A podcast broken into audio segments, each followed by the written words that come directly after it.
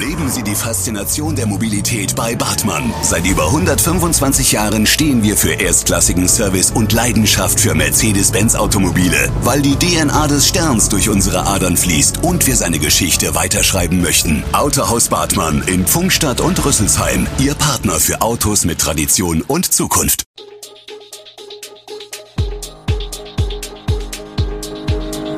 Gude, unser morgendliches News Update. Das Wichtigste aus Südhessen für Sie im Überblick.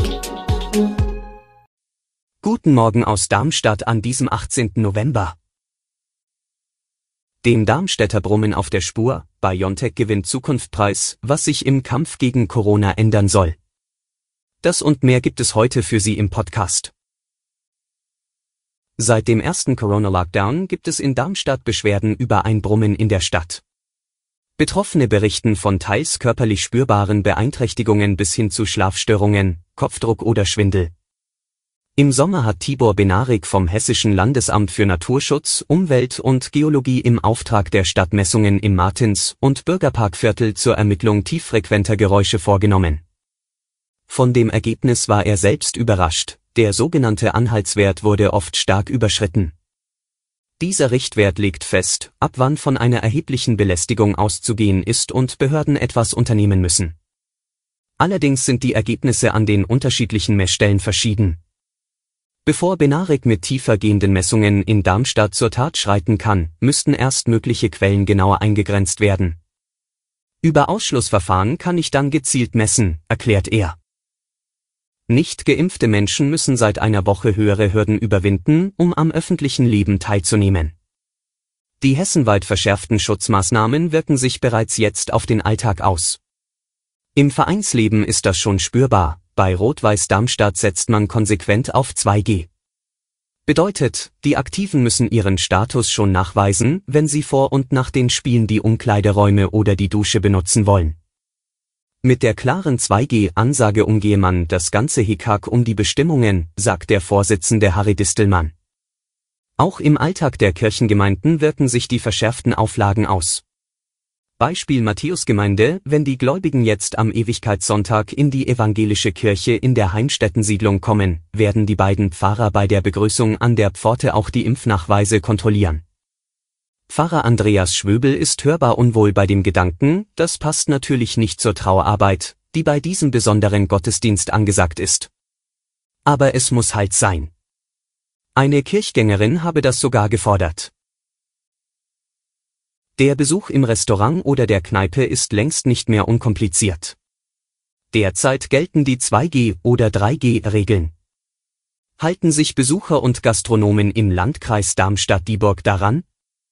In der Villa Journal in Jugendheim hat Gastwirt Antonius Pursanidis eine Tafel aufgestellt, vollgeschrieben mit Hinweisen zu den Corona-Regeln. Dahinter begrüßt eine Mitarbeiterin den Gast und fragt nach dem Impfausweis. So ganz korrekt ist es noch nicht.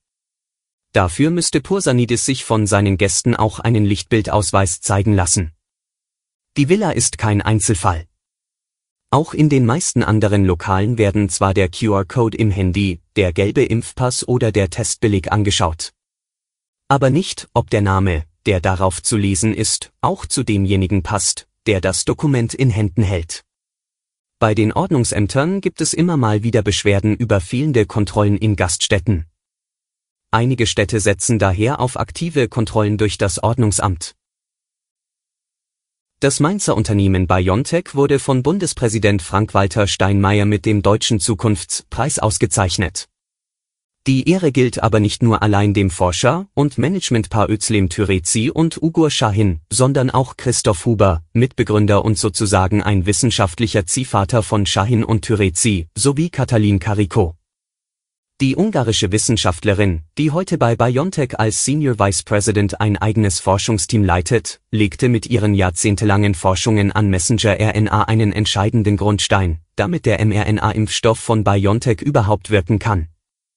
Seit 1997 wird der mit 250.000 Euro dotierte Deutschen Zukunftspreis verliehen, eine Ehrung, die auch internationales Renommee besitzt.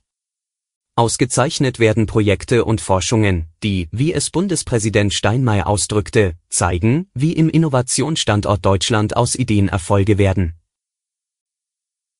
Der Präsident des Robert Koch Instituts, Lothar Wieler, hat ein dramatisches Bild der Corona-Lage in Deutschland gezeichnet.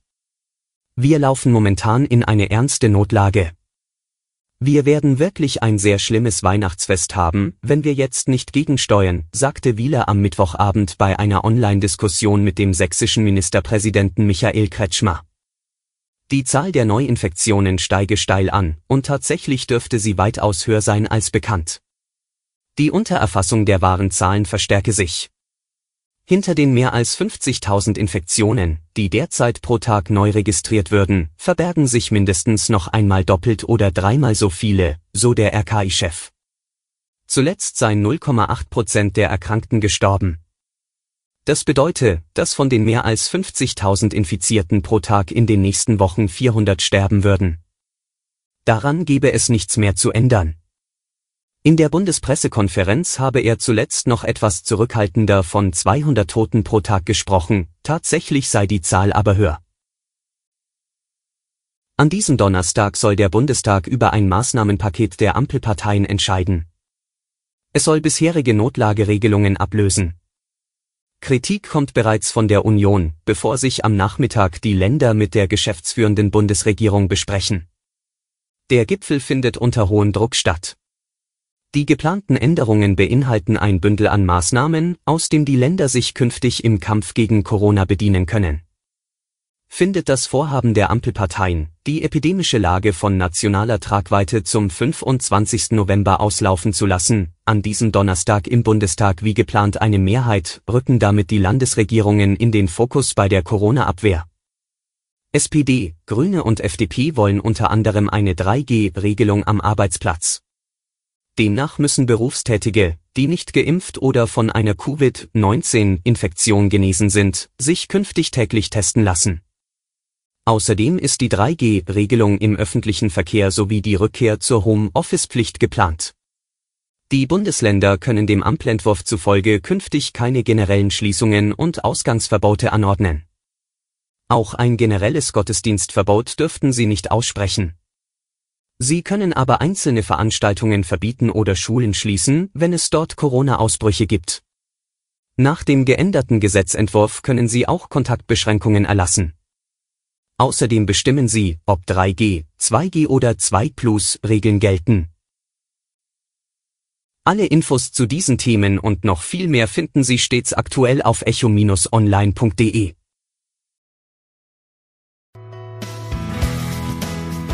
Gute Südhessen ist eine Produktion der VAM von Allgemeiner Zeitung, Wiesbadener Kurier, Echo Online und Mittelhessen.de. Redaktion und Produktion die NewsmanagerInnen der VAM. Ihr erreicht uns per Mail an audio.vam.de.